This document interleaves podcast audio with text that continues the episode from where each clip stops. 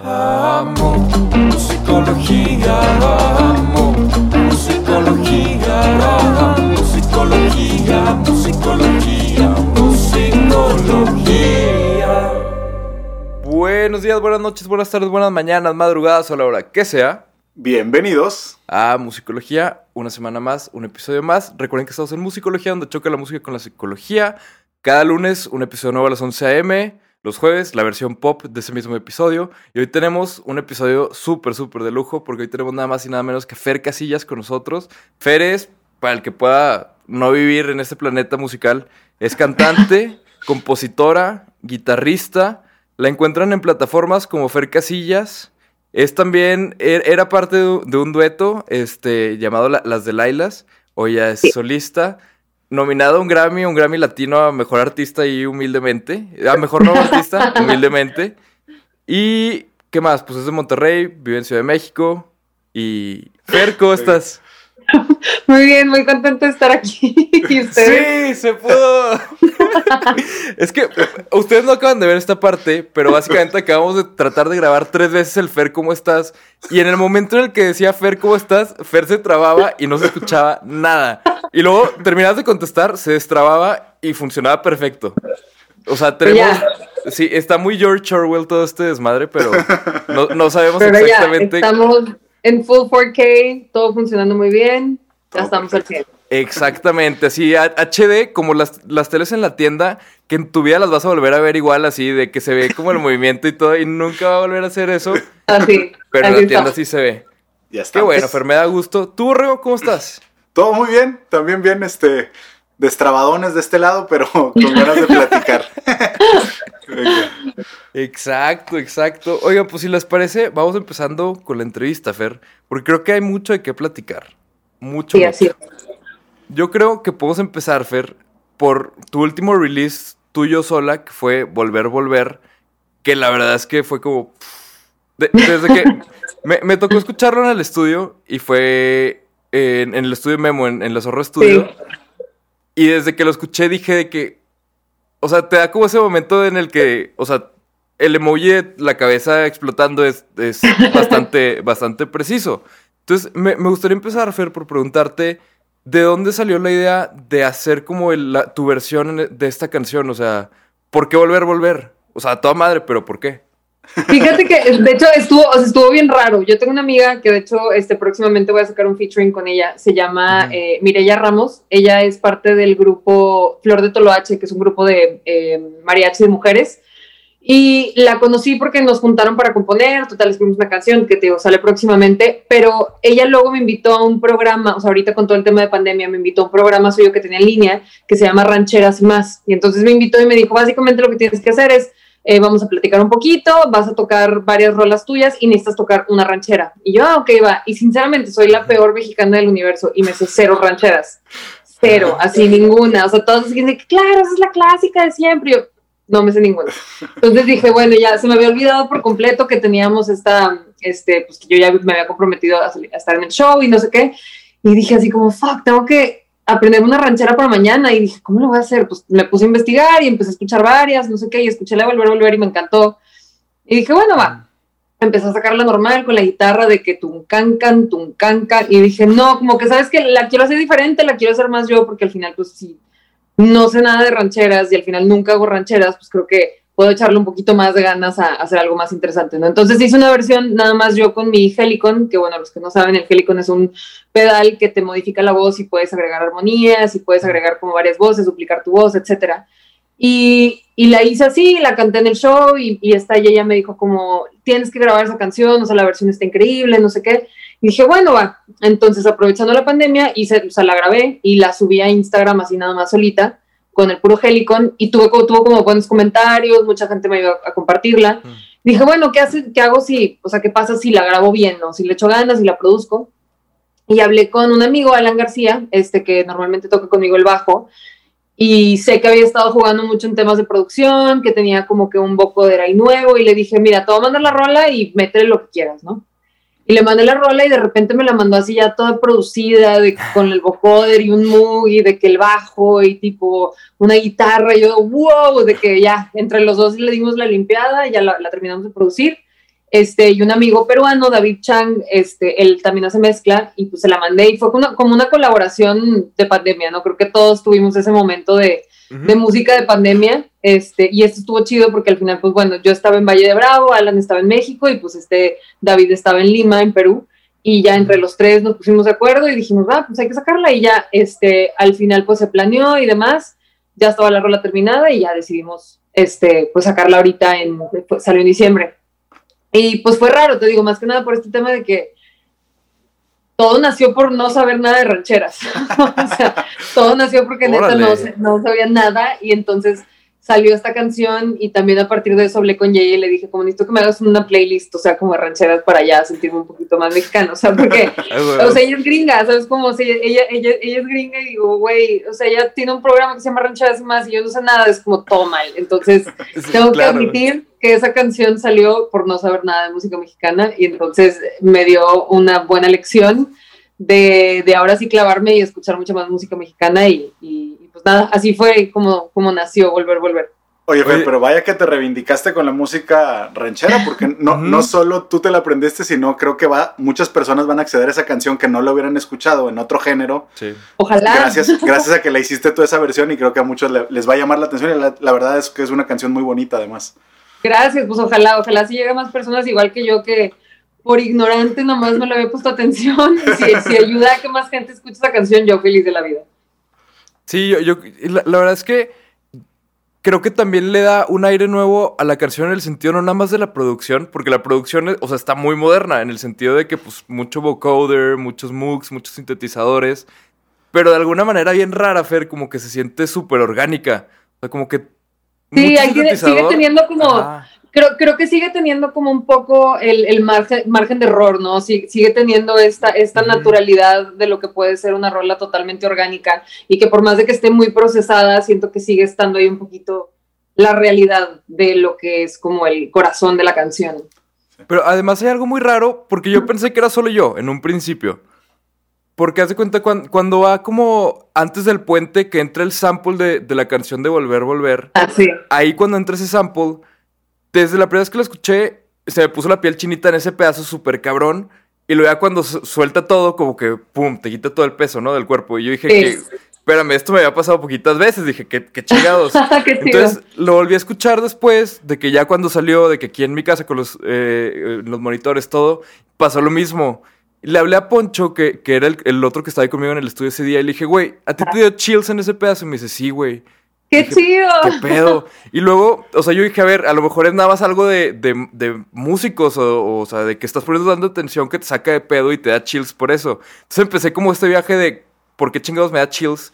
Y se lo puse a mi novia también, y le dije, a ver, ¿qué pedo? O sea, le subía de todo en el carro.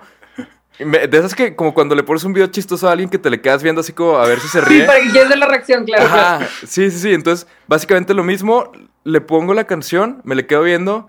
Y así, en ese pedazo de que literal, en ese instante de que me dice que ay, me dio chills, yo dije que, ¿qué pedo? ¿Qué está pasando aquí? ¡Qué loco! Pero, me encanta, o sea, me encanta saber esta información. Ajá, pero no tengo idea por qué, Fer, pero al menos en el estudio que conduje, a todos les dio chills.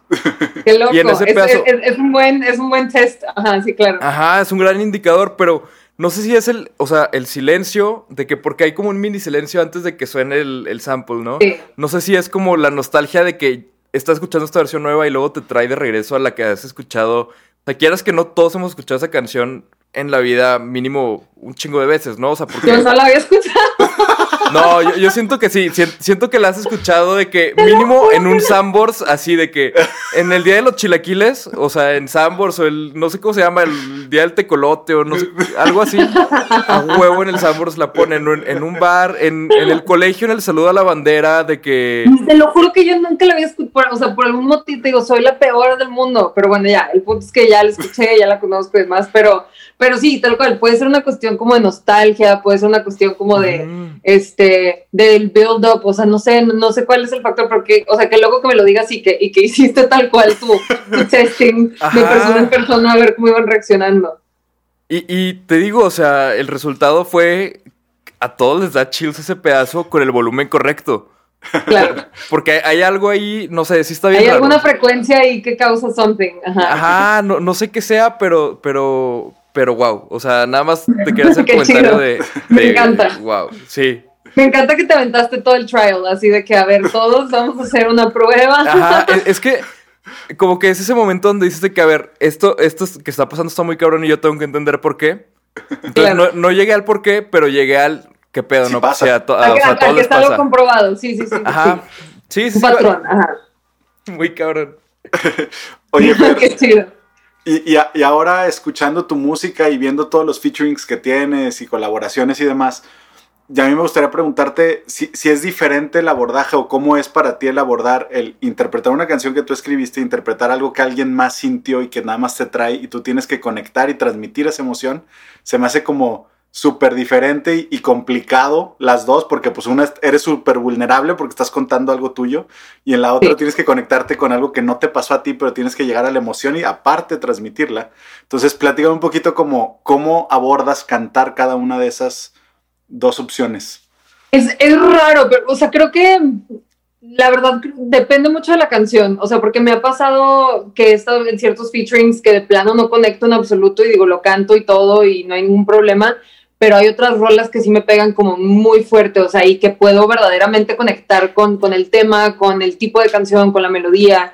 Hay otras que, por ejemplo, melódicamente no me ubico y, siento que mi voz como que no se acomoda bien y, y- ahí también me desconecto. Y puede ser que el tema me funcione, pero si la melodía no se acopla tanto a mi estilo, como que de plano me, me, desconecto, ¿no? Este, por ejemplo, la, la rola de Pablos, ahí creo que sí hubo una, eh, desde, el, desde el movimiento de la melodía, desde el fraseo, o sea, son cosas que yo naturalmente haría y entonces ahí es donde es fácil como conectar con una rola así, ¿no? Por ejemplo, ahorita, digo, todavía no les puedo platicar mucho, pero acabo de participar en una, en una eh, dinámica que es básicamente hacer covers de reggaetón a la versión que tú quieras, ¿no? O sea, tú le pones la música, la, la, la, la música que tú quieras y fue una experiencia muy loca, pero sí, o sea, termino de escuchar la rola y digo, híjole, o sea, sí, obviamente me encanta cómo quedó, pero sí, Ujú. sí, sí tiene esta, esta cuestión que me falta poder conectar, ¿no? Porque obviamente la letra, pues nada que ver con lo mío, o sea, está muy interesante la dinámica y es muy divertido ver a dónde puedes llevar una canción de reggaetón independientemente de la letra,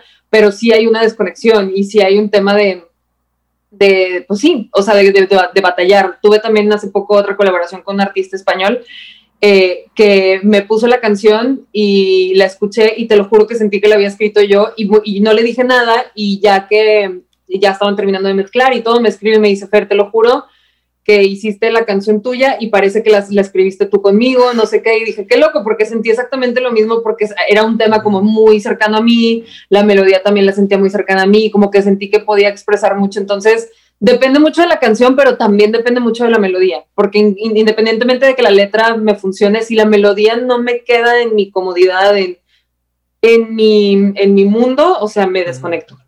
Claro. Qué, qué loco, porque sí, siento que, que hay muchas cosas en la música que son como, como cosas no tangibles que no puedes explicar bien. Como ahorita, o sea, lo de los chills en ese pedazo, o lo de las colaboraciones de que, que si sientes que no, la melodía, todo, o sea, como que es un mundo tan poco tangible que yo no entiendo cómo no estamos locos todos de que, o sea, no hay, no hay paz porque no, es algo que no puedes ver, no puedes tocar. Exacto, exacto. Pero Totalmente mismo- invisible. ajá, totalmente invisible, pero al mismo tiempo, o sea, es, es tu material de trabajo, ¿sabes? Es como, como si un carpintero nunca viera de que sus martillos, sus tornillos, y fuera como, no, pues seguro ahorita aquí van a, A haber más martillos y tornillos. A ver, déjame le pego a ver si sale. Sí, sí, sí, sí, sí, totalmente de acuerdo. Está súper loco. Y además siento que, que eres una persona, Fer, digo, o sea, eso supongo yo, que eres una persona que, que se conecta súper cabrón con sus canciones a la hora de escribirlas, ¿no? O sea, a la hora de componer, me imagino que, que así, de que es como una raíz de, sentimientos. O sea, yo, yo, sí, yo sí te veo, yo sí te veo, Fer, a, la- a las 3 de la mañana, así de que con la hoja, Claro, la lágrima y la copa de vino al lado. Ah, Obviamente, digo, siempre he querido ser de las que compone a mano y no es cierto. O sea, sí, tengo mil libretas y nunca he podido escribir a mano, todo lo hago en el celular, pero definitivamente sí estoy con la copa de vino y llorándole. Y, o sea, soy súper llorona, o sea, súper llorona. Que me pasa que cuando quiero a veces en- enseñar una canción, o sea, la tengo que enseñar en el voice note porque si la trato de tocar en vivo me voy a poner a llorar. O sea, no. No puedo, no puedo, soy soy súper, súper mega llorona. Entonces, este, sí, sí, pues me gusta tal cual poder, poder conectar con la rola, ¿no? También llega un punto en el que, Mm. pues a veces, y desgraciadamente, eh, componer se puede volver un poco mecánico y se puede volver un tema casi de necesidad que entonces empiezas a fabricar ciertas cosas y ciertos sentimientos, que también es normal, ¿no? Y al final este, no, le, no le quita peso ni mérito a la, composición, pero que sí tienes que inventarte ciertas cosas como para poder terminar de conectar. Y entonces, este, mm.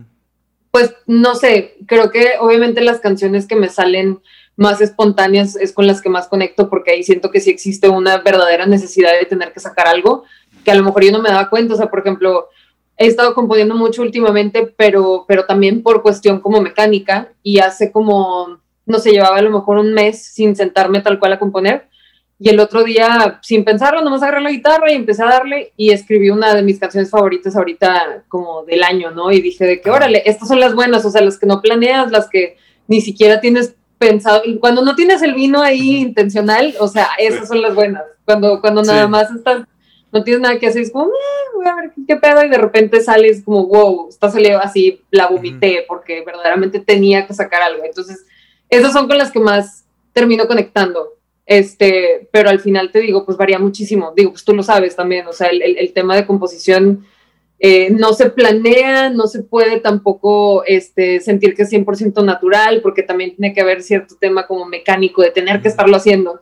Entonces, pues al final es un trabajo, ¿no? O sea, es a mí siempre me dicen como si verdaderamente te quieres dedicar a la composición es pararte a las 9 de la mañana, agarrar la guitarra y componer de 9 a 6 y tratar de sacar algo y a veces vas a sacar algo y a veces no, pero eh, sí tiene que ser un, un, trabajo y un ejercicio que también tiene ese lado mecánico que a veces puede sentirse medio frío, pero que es necesario también. E, es que ser como pescador, ¿no? Cabe mencionar, a mí me caga pescar, a mi familia le mama pescar, a mí no me gusta pescar. Este, a mí me gusta las cheves que llevan cuando, cuando van a pescar. O sea, me, gusta el, ambiente. El ambiente está ah. padre. Pero pescar en sí, a menos de que saques algo, no es divertido, ¿no? Y creo que lo mismo pasa con la composición como trabajo. O sea, que tienes, o sea, literal, pararte a las 9 de la mañana, como dices, ponerte a pescar hasta que algo muerde el anzuelo y pues que ya a ver, pues a ver qué pedo. Y luego ya que sacas tu pescado, ajá, y luego ya, ya que sacas tu pescado, ve a venderle tu pescado a alguien o ve a ver qué, qué, vas a hacer con tu pescado, ¿no? Te lo vas a comer tú, se lo vas a vender a alguien, no sé qué, qué vas a hacer. Digo, no, no te voy a por qué saqué la, la analogía con, con, pescar. No, no, no, pero es 100% tal cual, es, es, tal cual eso. O sea, y a veces es grande y a veces es chiquito y a veces son muchos chiquitos y a veces es uno grande y o sea, al final, al final es eso, o sea, es, el tener que hacer también un, ejercicio y un trabajo de esto, ¿no? Y, y no le quita el peso a ninguna de las canciones, simplemente pues unas conectas más que con otras. ¿no? Sí, totalmente. Pero ¿crees tú, Fer, digo, en tu opinión, porque creo que para esto no hay como respuesta correcta o incorrecta, como que he, tenido mucho el argumento últimamente, o, el dilema más bien, entre como el, el, approach al songwriting, así de que Ed Sheeran, que escribe de que 10 rolas diarias, o el approach así como de que, pues cuando me llega algo de lo que quiero escribir o así. O sea, como que hay, hay mucho este, como esta discusión en la composición entre debería de, escribir como costumbre, o sea, de que literal así, de que escribir hasta que te salga algo bueno, o como dejarlo más como algo de que tengo algo que decir y, decir algo al respecto. O sea, cantidad o calidad, o, no sé, ¿tú cómo, cómo ves esto? Es que creo que creo que tienes que tener un poquito de las dos cosas. O sea, yo estuve muy peleada mucho tiempo con, por ejemplo, con componer con otras personas. O sea, yo estaba negada. Yo decía, yo es que yo no puedo componer con nadie más. O sea, tengo que componer yo sola porque yo tengo mi manera de ver las cosas, mi manera de comunicar, mi manera de escribir. Hasta que hace como unos tres años fue la primera vez que me invitaron a un songcamp y estuve en un songcamp de, aparte fue de puras mujeres, que eso estuvo súper chido.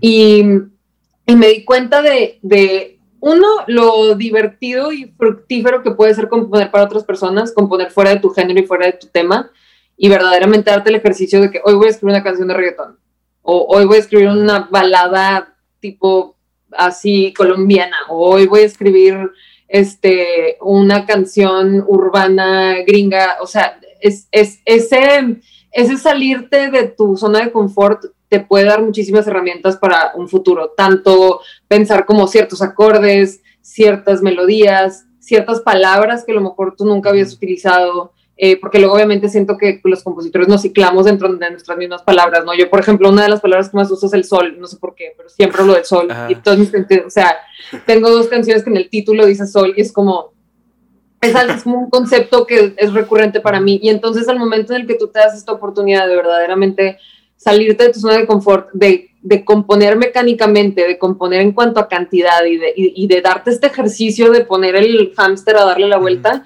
o sea, eso en un futuro te da luego canciones que tienen mayor peso para ti. Pero por eso precisamente decía en, en como en el la conversación anterior, esta onda de que no le quites el peso a ninguna de las canciones. O sea, por más chiquita o por más pendeja que sea, cualquiera de las canciones te puede dar una herramienta muy fuerte para una próxima canción más grande, tanto en vocabulario como en melodía, como en acordes, como en lo que sea, ¿no? Entonces, eh, yo tengo canciones que, o sea, las escribí y nunca las volví a tocar y ahí están olvidadas y nunca van a ver la luz del sol pero que de ahí saqué ciertas cosas, ciertos temas, ciertas palabras que al final pues me dan un poquito más de herramientas y de ingredientes como para, para futuras canciones, ¿no? Y es el mismo tema de también componer tanto para otras personas como con otras personas.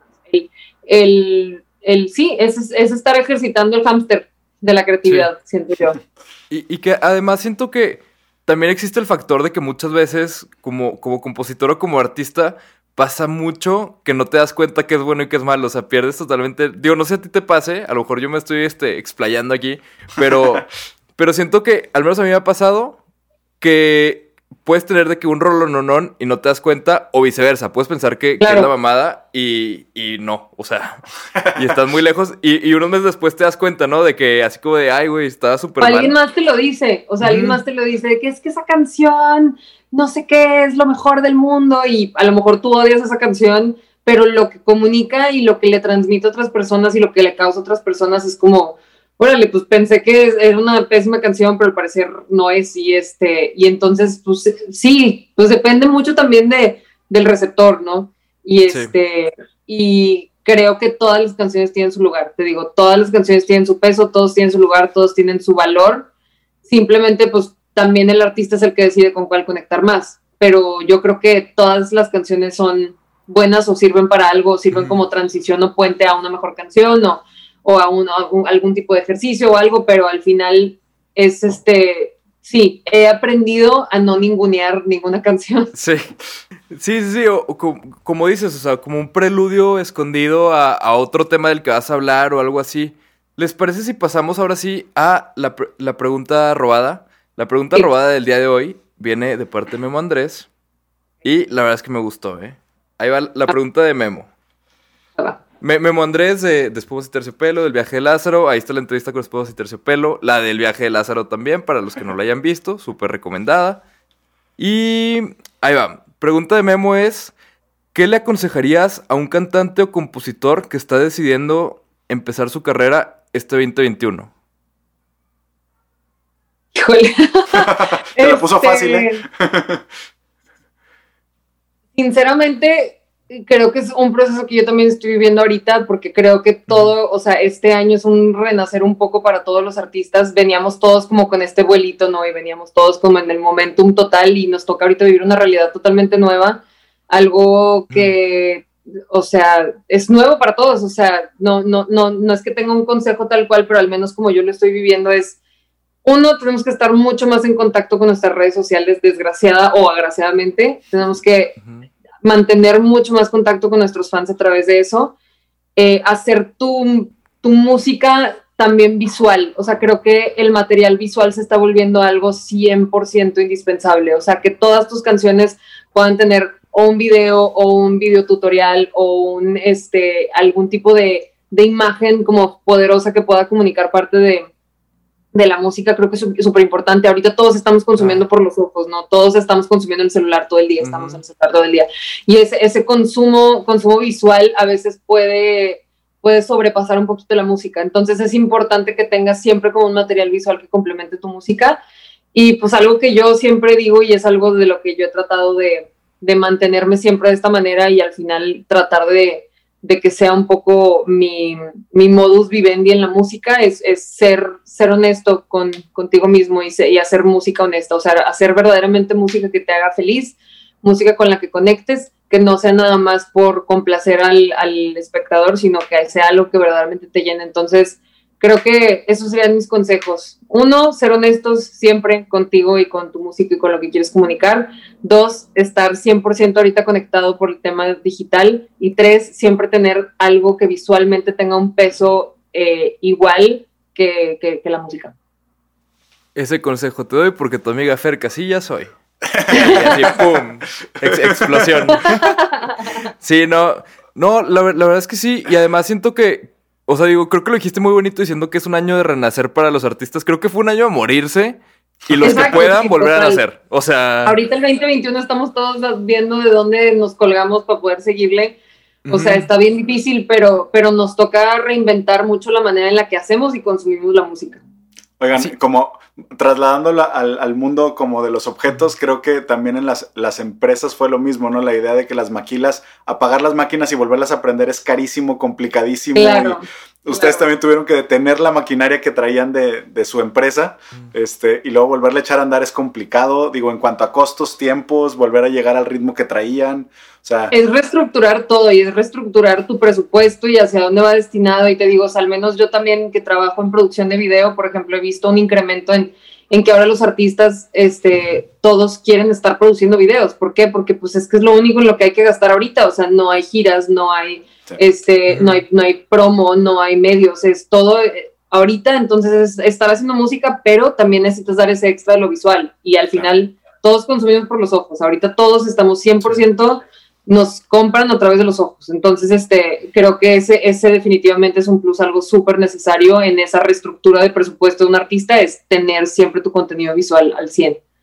Oye, Fer, y subiéndome yo a la pregunta de Memo, como tratando de jalarle el hilito para acá Sí, de la sí. psicología, este, me gustaría preguntarte, como qué habilidades te has dado cuenta que se necesita para estar eh, donde estás vigente y todo en la música, de estas habilidades blandas que no tienen que ver con tu capacidad de componer, ni con la cuestión de los instrumentos, ni tu voz, sino creo que, que se necesitan muchas habilidades que luego no se habla tanto de eso, o sea, como artista necesitas muchas eh, fortalezas del carácter, digamos, para poder Claro, manejarte dentro de este mundo, de este ámbito. ¿Tú- ¿Tú cuáles crees o, o cuáles te suenan ahorita que has necesitado o que estás todavía desarrollando y que los demás deberían de estar como conscientes, igual que el consejo de cómo ayudarles a los artistas, qué otra cosa necesitan empezar a desarrollar de las habilidades Creo- blandas?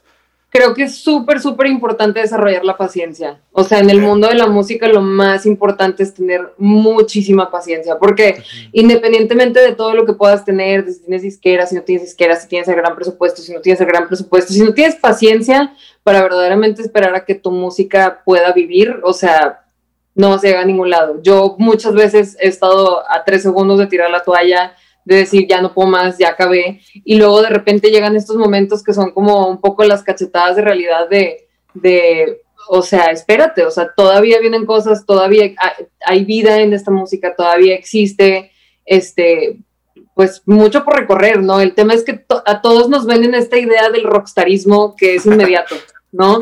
A todos nos venden estas historias fantásticas de artistas que de la noche a la mañana ya eran súper exitosos. Entonces dices, ah, yo voy a hacer de esos. Pero pues claro que no, o sea, eso es un punto de, de todos los artistas del mundo. Entonces, definitivamente yo he aprendido que lo que más necesito es, uno, ser también súper consistente. O sea, tal cual, esto que te digo, es tomártelo como un trabajo, o sea, el, el, querer dedicarte a la música no es de que, ay, ya, entonces yo voy a ser rockstar y voy a despertar a las a las 3 de la tarde y yo nada más voy a tocar y voy a estar en el estudio. Claro que no, esto es un trabajo de verdad, es un trabajo muy pesado y es un trabajo que requiere muchas horas, este, tal cual como hablamos del tema de la composición, no sé, es un trabajo de 9 a 6. ¿Quieres ser músico? Entonces agarra la guitarra de 9 a 6 y practica y compón y ponte a trabajar en tu concepto, ponte a trabajar en lo visual, ponte a trabajar en tus redes, o sea, es, es un trabajo completo y entonces creo que la paciencia y la consistencia son las cosas que a veces se nos olvidan, que es de lo que más necesitamos como artistas pues, para poder sobrevivir y poder aguantarnos a nosotros y poder estar bien acá, porque, porque si no, esa, esa situación mental de pensar que todo es de la noche a la mañana y que con talento suficiente es pura mentira. Y si no tienes esas herramientas, vas a terminar muy mal. Sí, sí. Sí, li- literal, ¿eh? Porque, digo, creo que hay- aquí, hay, aquí hay dos partes, ¿no? Digo, la, la primera parte es la parte como de la salud mental en la industria de la música, que es algo que aquí en México prácticamente no se habla todavía en, comparado con, por ejemplo, yo, yo estudié producción en Londres y allá literal todo el tiempo era talacha, talacha, talacha, como de salud mental, salud mental, güey, necesitas cuidarte, necesitas cuidarte. Y era, era literal así como de, de los temas, ¿no? Así como producción, composición, salud mental. Este, y de hecho, Qué bueno. Ajá, y eso, eso se me hizo súper bien. Y aquí como que todavía no lo veo nada, ¿no? Y, Sigue siendo tabú, ajá. Ujú, y allá, por ejemplo, eh, la, lo que es el equivalente al- a, la SACEM de allá, que es el PRS, que es como la de recolección de regalías y todo eso.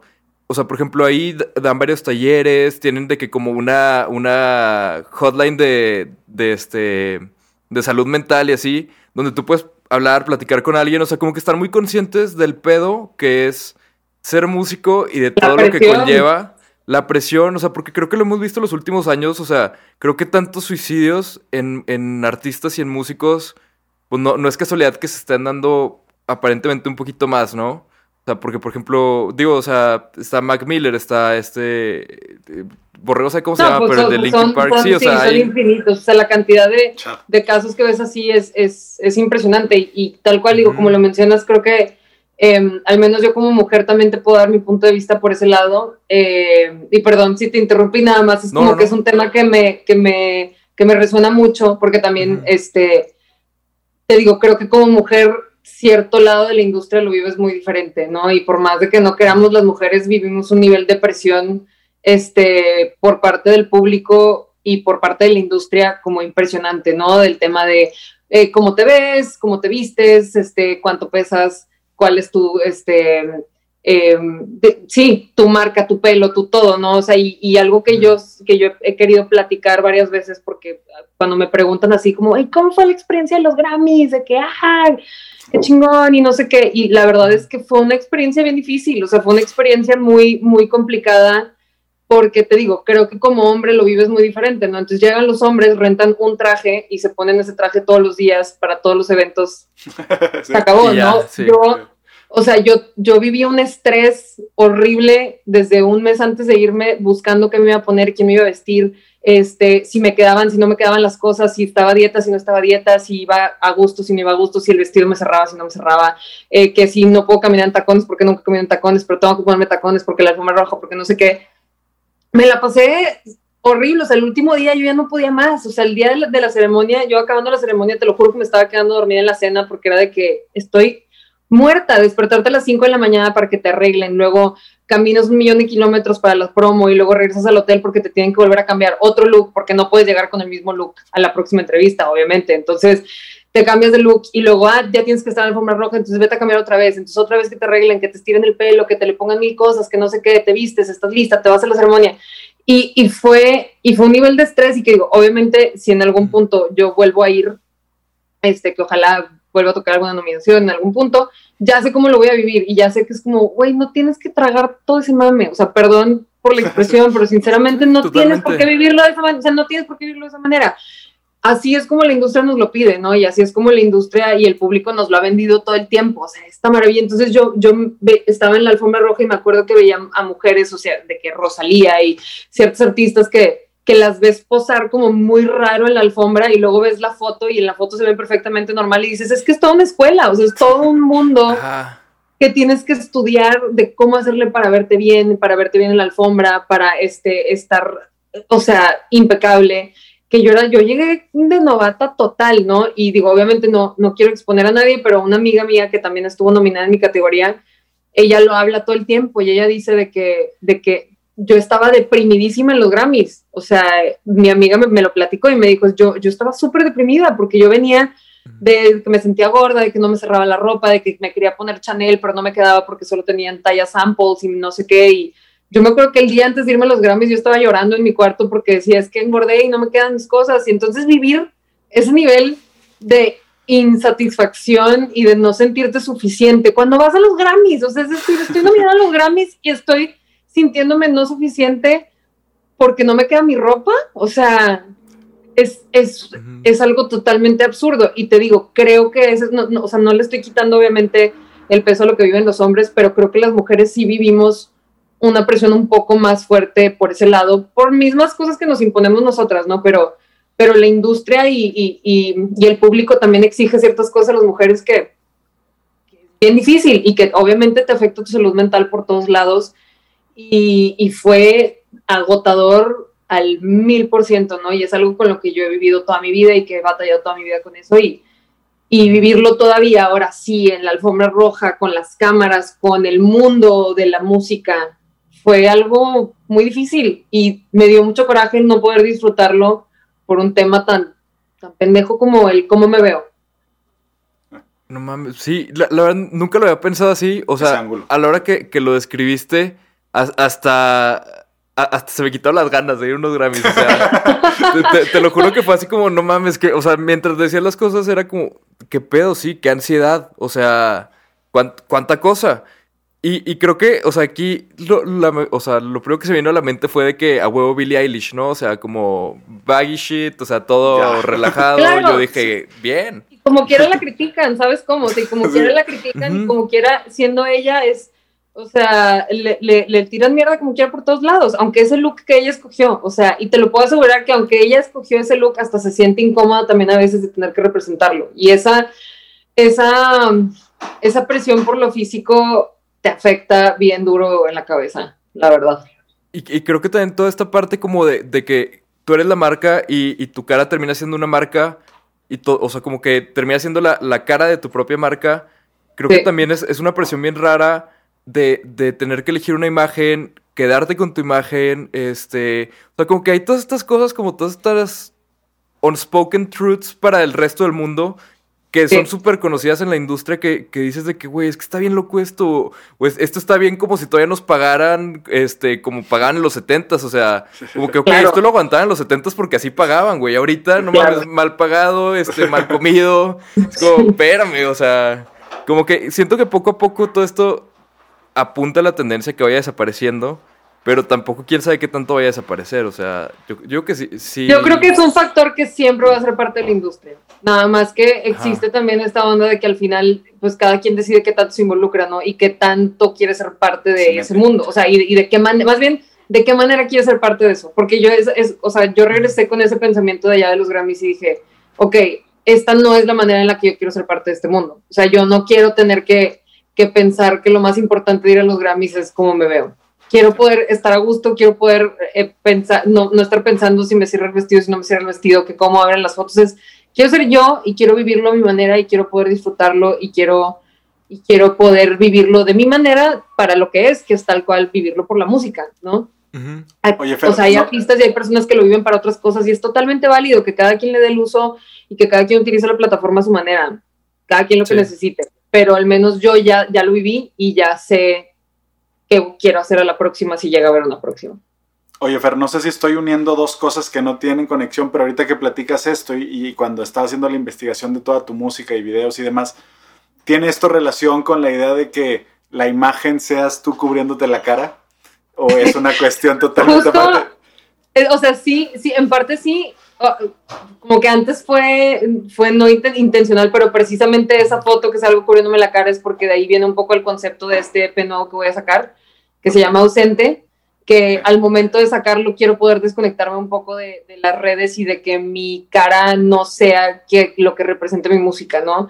Y obviamente es un reto porque sé que la gente 100% conecta con una cara, pero al menos yo soy muy fan de una banda que se llama Bon Iver, este, y el, el vocalista principal se llama Justin Vernon, y él de unos años para acá, después de haber estado como expuesto a, o sea, con, con su segundo disco que ganó mil Grammys y estuvo como, le Ujú. quisieron, o sea, lo quisieron contratar para mil campañas de marcas de Pepsi, de Coca, de no sé qué, de bla, bla, bla. El güey se, se, se aisló y terminó con esta onda de que él dice que faces are for friends, o sea, que él no tiene por qué estar poniendo su cara frente al mundo para representar a su banda, ¿no? Él no quería que su banda fuera él. Y él- muchos le dicen a él de que él es Bon Iver y es como, es que Bon Iver es una banda, ese no es mi nombre, yo me llamo Justin Vernon, no, pero él no quería ser como la cara. Y de ese entonces para acá lo que el güey empezó es, es sus shows con gorra, siempre volteando para abajo, en sus fotos siempre sale escondido, de hecho tiene un side project que se llama Big Red Machine y ahí es él y, y Aaron Dresner. Y pues Aaron sale descubierto normal, pero él sale atrás con la cara tapada y como que me gusta mucho este concepto de, de poder desconectarnos un poquito de pensar que la cara es lo que pesa más, ¿no? Y te digo, creo que igual volvemos a este tema de cómo la mujer vive el mundo de la música y la industria de la música, y especialmente creo que las mujeres vivimos este tema de que la cara tiene que representar todo, ¿no? Y quiero un poquito tratar de alejarme de eso. Sé que es bien difícil y obviamente lo vivo de que me doy cuenta, no sé, de las fotos que subo de mi cara y la foto que subo de mi viaje a donde sea y el nivel de likes es como impresionante, ¿no? El engagement baja un millón de veces, pero creo que sí puedo, puedo hacerlo como paso a paso o al menos hacerlo por un momento o al menos con este EP y tratar de que la gente conecte más con la música que con la cara. Suena a lo mejor un poco pretencioso, pero al final me gustaría al menos intentar un experimento de ver, ver qué pasa, ¿no? Ver si la gente tiene esta habilidad de nada más conectar directamente con la música. Pero sí, sí, sí va 100% por ahí. Creo que, digo, Borrego dio en el clavo muy cabrón. Este, digo, o sea, props a Borrego nada más, este, como side note. Pero que, creo que sí, sí hay, hay maneras, Fer, creo yo, de conectar con, eh, con la gente sin la cara, pero creo que está cabrón. Este, por ejemplo, se me ocurre el, el ejemplo de, de Blas, de Beta, de Blasifer que él dijo como, güey, yo no quiero estar subiendo fotos de mi cara, yo no quiero ser como mi cara, o sea, decía él, tengo que ser más como influencer, pero, pero no me siento como poniendo mi cara ahí en todas mis fotos, estar subiendo fotos así como, ay, mira, ahora me tomé un smoothie de McDonald's, qué rico. Entonces, él lo que hizo es que se puso a dibujar y ya está haciendo como carrera de, de, artista. Sí, ahora, pero ahora es de que ilustrador, Ajá, o sea, ahora es más como ilustrador que como su banda, tal cual, ¿no? Sí.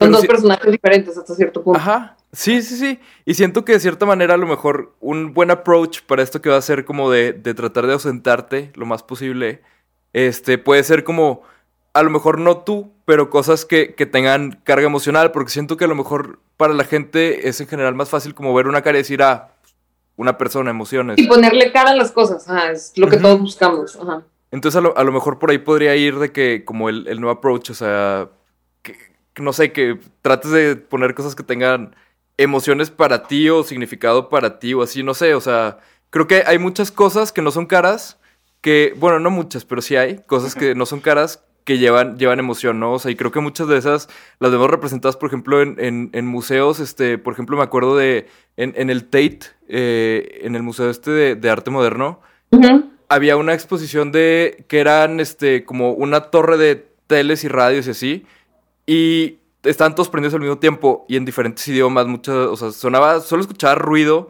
pero te ponías como a poner atención y, y empezabas a sacar como palabras y cosas y idiomas combinados, o sea, que entendías palabras sí, otras no, luego escuchabas español, decías como, güey, ¿qué está pasando? Y te, te, pones a pensar y te, te da como un tripsote. Y siento que de cierta manera como llevar estas experiencias más como surrealistas a, una carrera de músico o a un perfil de artista o algo así, creo que sería interesante, o sea, como conectar con la gente al nivel que lo hace una cara, pero sin cara, ¿sabes? O sea, se me hace que, es un reto creativo bien chido el que tienes enfrente. Yo creo que sí, y, o sea, te digo, obviamente es complicado, pero creo que lo que platicábamos también ahorita de, de cuál es como el consejo para el 2021 es esta onda de, al final si tienes de que un material visual que sea lo suficientemente fuerte, puedes comunicar muchísimo, o sea, no, no tengo que salir yo, o sea, puede ser una actriz, puede no salir nadie, pero puede ser un video o una imagen como lo suficientemente fuerte que, que, te intriga, ¿no? Entonces, este, esta, esta onda de, de, utilizar otros personajes u otras este, actrices o whatever como para, para poder reemplazarme a mí, em, yo creo que es súper viable. Y este, simplemente es que pues sí, o sea, va a ser un experimento, va a ser un trial and error, o sea, es ver, ver cómo reacciona la gente y, y, y ver si, si la música llega a tener ese, ese mismo nivel de, de, comunicación, ¿no? De fuerza. Y si no, y si no funciona, y si nadie escucha el disco, pues entonces ya me di cuenta que, ni modo, mi, mi, mi música sí necesita tener esa cara y digo, bueno, back to basics, regreso a mi cara, pero ya vuelvo a lo mismo, a mis términos, a mi manera a la manera en la que yo verdaderamente me quiero, o sea, involucrar, cómo es que quiero yo ser parte de la industria de la música. Y ese ha sido un poco como que mi struggle y mi dilema desde el tema de los Grammys. Es claro que quiero ser parte de este mundo, claro que quiero ser parte del mundo de la música, pero ¿cómo voy a hacer? ¿Cuál va a ser la manera en la que me voy a involucrar? Y ahí es donde sí es que tanto me expongo, qué tanto yo de mi verdadera persona, yo de Fer Casillas, estoy conectada con esta industria. ¿Me expongo completamente o más bien dejo nada más como una semillita, pero al final es poder ser honesta con quien soy, con quien quiero comunicar, con la música que, quiero sacar y, y, no tener que disfrazarme de este personaje con quien no conecto, ¿no?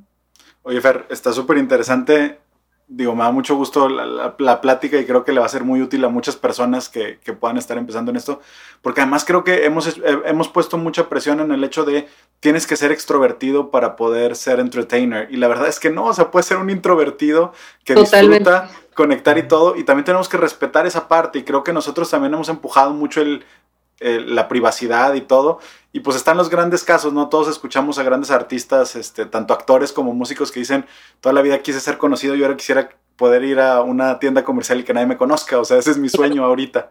Este, entonces, pues creo que hay que respetar un poquito la privacidad como, como oyentes, este, y también hay que entender que no todo tiene que ser, como dices, no hay una sola forma de hacerlo, y entonces no todos tienen que ser estas personalidades enormes de Mick Jagger o así, puede ser personas mucho más introvertidas que pueden provocar las mismas emociones o pueden conectar otras emociones con las personas y también hay que respetarlo y como dices, este, que sean honestos con ellos mismos y qué padre que tú, eh, sabiendo el riesgo que estás corriendo, estás emprendiendo este viaje, este, se me hace súper interesante y ojalá entiendan el concepto y lo respeten los, los- tus seguidores. Pues ojalá, digo, al final todo es, es, sabemos, tal cual, trial and error, y puedo estar muy equivocada, pero, pero creo que este, todos estamos en un proceso de aprendizaje y más ahorita con todo este movimiento de la industria, de toda esta revolución de cómo es la nueva industria, eh, pues nos toca, nos toca experimentar y nos toca ver qué funciona, qué no funciona y, y, pues sí, al menos yo como que llegué un poco a esa conclusión y es mi pelea diaria el tratar de encontrar la manera de cómo sí involucrarme y ser parte del mundo sin entregarme por completo y, y sin tratar de ser tampoco un personaje que no soy, ¿no? Entonces, es eso, es como la, la, la lucha constante de encontrar cómo ser parte del mundo de la música. Sí, de, de hacerlo a tu manera, porque siempre hay como estas excepciones de gente que se sale totalmente de la norma, como por ejemplo Frank Ocean, que digo, o sea, Claro. yo, yo soy fan a morir de Frank Ocean, Sí, justo porque, porque él, ha, él ha sido siempre como, como un foquio al sistema y a todo como debería funcionar, siempre ha sido como, me vale madre, ¿no? O sea, el primer Sí. artista homosexual de- del mundo del hip hop, o sea, el primero que salió así como el closet, este, y le valió madre y todo. Y luego, no sé, como que Frank Ocean siempre ha sido como este güey que, o sea, por ejemplo, fue a la alfombra roja de, del Met Gala. Nada que él no fue a, a salir a la alfombra roja, o sea, está invitado. Ese güey dijo, me vale madre, y fue a tomar fotos con una cámara análoga para Vogue. O sea, es como, como que está, Sí, claro, como que está el mundo aquí, Frank Ocean, o sea, como que ese güey anda caminando por acá, de repente nos lo topamos. O sea, no aparece, Sí, hay o una sea, cuenta. Él, él decide qué tanto, qué tanto se involucra y qué tanto se expone y qué tanto se vuelve de que parte de, de, de- de ese mundo. O sea, creo que es, Sí. es, hay, y hay muchos ejemplos así, o sea, hay muchos ejemplos en los que, y, y, y pensándolo, por ejemplo, más cerca, o sea, un artista local, ¿no? Hay un chavo, no sé si lo conoces, que se llama José Love, que de hecho es, es amigo Ah, de claro. Memo también. Sí, sí, sí. Y por ejemplo, yo, de- o sea, yo no lo conozco muy bien, pero Memo me, me ha platicado que es un tema de que a él, por ejemplo, no le gusta hacer shows. O sea, a él le gusta estar en el estudio, le gusta sacar canciones y, y ya, y esa es como su manera de ser parte de esto, ¿no? Y, y- y cada quien toma su, su decisión de qué tanto se involucra, a algunos les funciona, a algunos no. Em, Sí. Pero es importante esa honestidad. O sea, es lo que yo siempre trato te digo, siempre traigo esa bandera de frente porque Sí. porque es un self-reminder también para mí, este, de, de tal cual, o sea, yo, yo he vivido el proceso de ser muchos personajes, ¿no? Y verdaderamente pues mi carrera es, es muy corta a comparación de, de muchas otras personas que llevan mucho más tiempo en la industria, pero yo he tratado de ser muchas cosas, y yo he tratado de ser muchos personajes, y he tratado de caber en muchos géneros y en muchas como tendencias musicales y de moda y de cultura, y he tratado de hacer R&B, y he tratado de pararme en un escenario y ponerme a bailar, y yo no bailo una chingada, y entonces... O sea, yo no bailo, yo no bailo, yo no me he visto este, de ropa deportiva, yo no tengo esta personalidad de lo que es ahorita la cultura del RB y entonces es como, al final no soy yo, o sea, es- ese no es mi mundo. Y, y eso es- ahí es donde vuelvo y repito y ya parezco disco rayado, pero la honestidad es súper importante, o sea, de, de, de que neta seas real contigo mismo, quién eres, qué quieres ser, qué quieres comunicar quieres ser un personaje cabrón y quieres estar disfrazado y vestido y entaconado, qué chingón. O sea, si eso es lo que tú quieres y ese, ese es tu personaje, dátelo, pero dátelo full. Y entonces, este, al menos yo me he dado cuenta que me siento muy incómoda tratando de moldearme a ser parte de una industria que, que o de un mundo que no, que no soy yo, ¿no? Y entonces ya después de varios trial and errors me di cuenta que al final quiero ser yo, quiero poder ponerme la misma ropa todos los shows porque no quiero estarme preocupando por qué me voy a poner, quiero estar a gusto en el escenario, quiero a veces tocar guitarra, quiero a veces no tocar guitarra, quiero no tener que bailar, no, quiero no tener que hablar con el público. Y eso no significa que soy como mala con el público, nada más es que no sé qué decir, o sea, no sé Sí. qué comunicar, ¿no? O sea, soy muy mala hablando de mis canciones y soy muy mala con el sí, gracias, y soy Fer Casillas. Y entonces, es eso, o sea, es qué quieres ser, cómo, cómo quieres serlo y qué tanto te quieres involucrar. Y ya. O sea, creo que esa es la base de absolutamente todo. Es que está, bien raro porque creo que también hay mucho una estira y afloja entre qué quieres ser y cuando, sobre todo cuando, cuando vas empezando, que digo, yo me encuentro más en ese punto, hay un, un estira y afloja muy raro entre el que quieres ser y el que tanto estás dispuesto a dar para obtener lo que quieres, ¿no? O sea, porque muchas veces también es como, o sea, si yo podría llegar desde el principio a ponerme mis moños así como de, no, no, yo, yo no, no hablo, este, digo, no sé, ahorita se me ocurrió el de hablar entre canciones, ¿no? Pero, o sea, yo no hablo entre canciones o, o yo hablo un chingo entre canciones y cuento toda la historia antes de, de tocar una canción así. Pero luego también es como que llega alguien que, que sabe más o que, no sé, es a lo mejor un manager, alguien de una izquierda, lo que sea, y te dice que, güey, a ver, este, necesito que hables más entre canciones o necesito que hables menos entre canciones. Pues, o sea, también es como esta estira y afloja de, de como, qué tanto es por mí, qué tanto es como lo que estoy dispuesto a dar. O sea, Por el bien de tu carrera también. Ajá, sí. por el bien de tu carrera, así como que, ok, oye, y si, y si me entacono y, y este, y me pongo a bailar como The Weeknd o aprendo a bailar como Bruno Mars, ¿qué tanto esto no va conmigo? O qué tanto es como, ah, pues bueno, o sea, es por mi carrera o así. Entonces, no sé, como que hay este, esta, esta parte bien rara, como por ejemplo Sí. Taylor Swift antes y después, ¿no? O sea, cuando era como cantante country, cuando se volvió de que major popstar. No, es- está bien raro y pues a final de cuentas, como dices, Fer, o sea, creo que es, ¿qué, qué tanto estás cómodo tú? ¿Qué tanto estás dispuesto a, a- a hacer lo que te dicen o hacer lo que tú dices, ¿no? Porque también hay gente que, que, o sea, de plano dice que no, yo voy a hacer esto, lo hace y le va a, tu madre por hacer eso Sí, que ellos sí. quieren hacer. O sea, es, es eso y es mucho también tal cual, el trial and error y tratarle mil veces y al final es este que tú estés cómodo con tu personaje. O sea, y ese, ese personaje puede ser tú transparente o puede ser un, un otro ego tipo totalmente externo a ti, ¿no? Pero el punto es, Sí. es eso, que se, con qué te sientes cómodo. O sea, qué es lo que tú quieres. ¿Quieres ser un personaje? ¿Quieres ser tú? quieres este no salir, quieres sí salir, quieres, o sea, todo eso, o sea, es, es pero es, es creo que esa es como la batalla constante del lado no musical de la música. Sí, to- totalmente de acuerdo. Oigan, ¿qué Oigan, les parece si sí. vamos al, al músico lo en chinga? Te, Y nos lo hacerte músico en chinga, sí. cinco, cinco preguntitas de bateo rápido para conocer un poquito más de ti. Eh. Primero, ¿qué superpoder te gustaría tener? Volar. Bien. ¿Qué elegirías como última comida si pudieras elegirla? Papas a la francesa. Muy bien. ¿Qué, qué te gusta para levantarte el ánimo? Cuando no andas muy bien, ¿qué te gusta hacer para levantar el ánimo? Un vino. ¿Ok? Última compra en línea. Última compra, unas bocinas. ¿Ok? Y canción que te hace bailar. Canción que me hace bailar. Nada de Zetangana con Lauren Jauregui. Listo. Ah, ah, huevo. Perfectísimo. Eso fue músico en chinga. Y ahora vamos para terminar el jam de La asociación. difícil. Sí, a- a- aquí es donde se pone bueno. Que en teoría debería ser más difícil la pasada que hace Borrego. Pero, pero entiendo, entiendo que esta como que te limitas a una palabra y está más Sí, sí, cabrón. sí, sí. Sí. Pero ahí va. Cinco palabras, Fer. Primer palabra, dolor. Amor. Calor.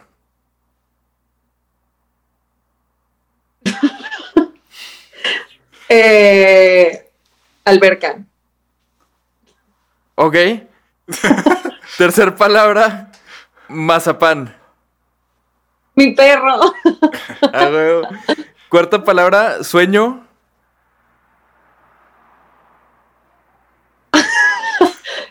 Eh, insomnio. Y quinta palabra, ausente. Disco. Venga. Excelente, Fer. Soy la peor, güey, alberca. ¿Qué es eso? ¿Te dio calor? ¿Te dio calor? Calor, alberca. Ti- Tiene Sí, sentido, tiene, sentido. Es este Mo- Monterrey vibes. O sea, hace calor, Sí, verano, exacto, alberca, Monterrey Sí, vibes. exacto. Tal cual, tal cual. Y, y en, y- y en sueño, la verdad es que también te di cara que querías decir alberca otra vez, pero te aguantaste. La verdad quería decir ribotril, pero dije, está muy denso. Sí. A huevo.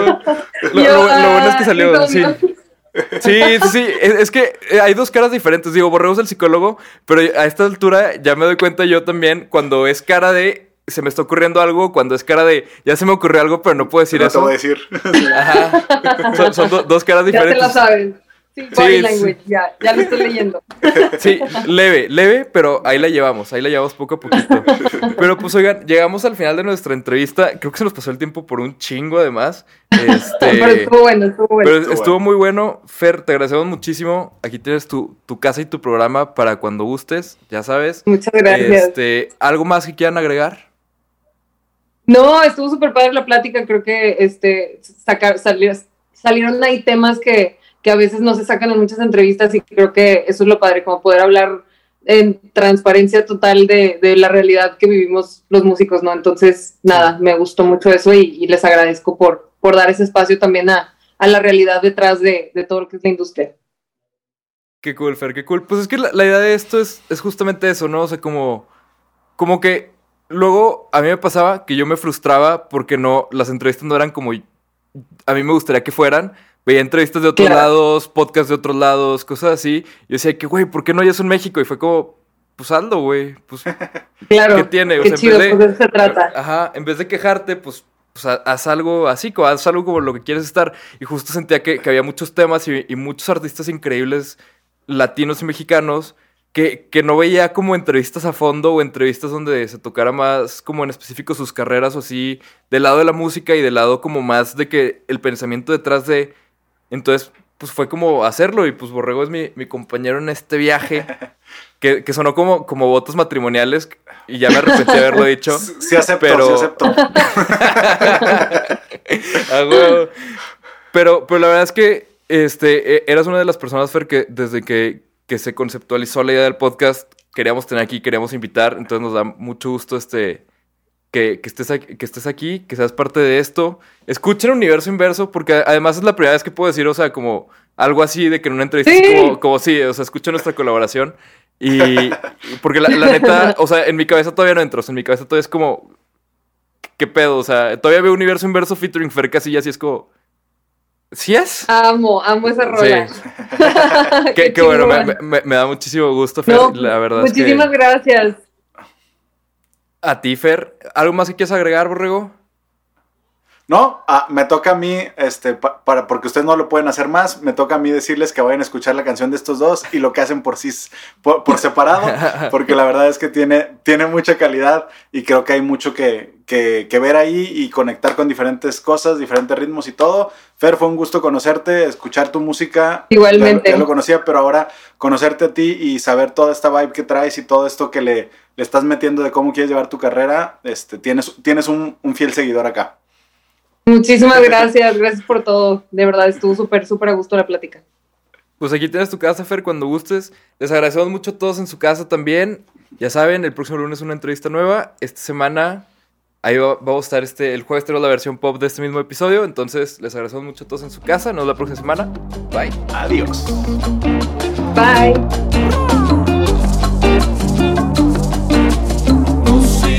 Musicología.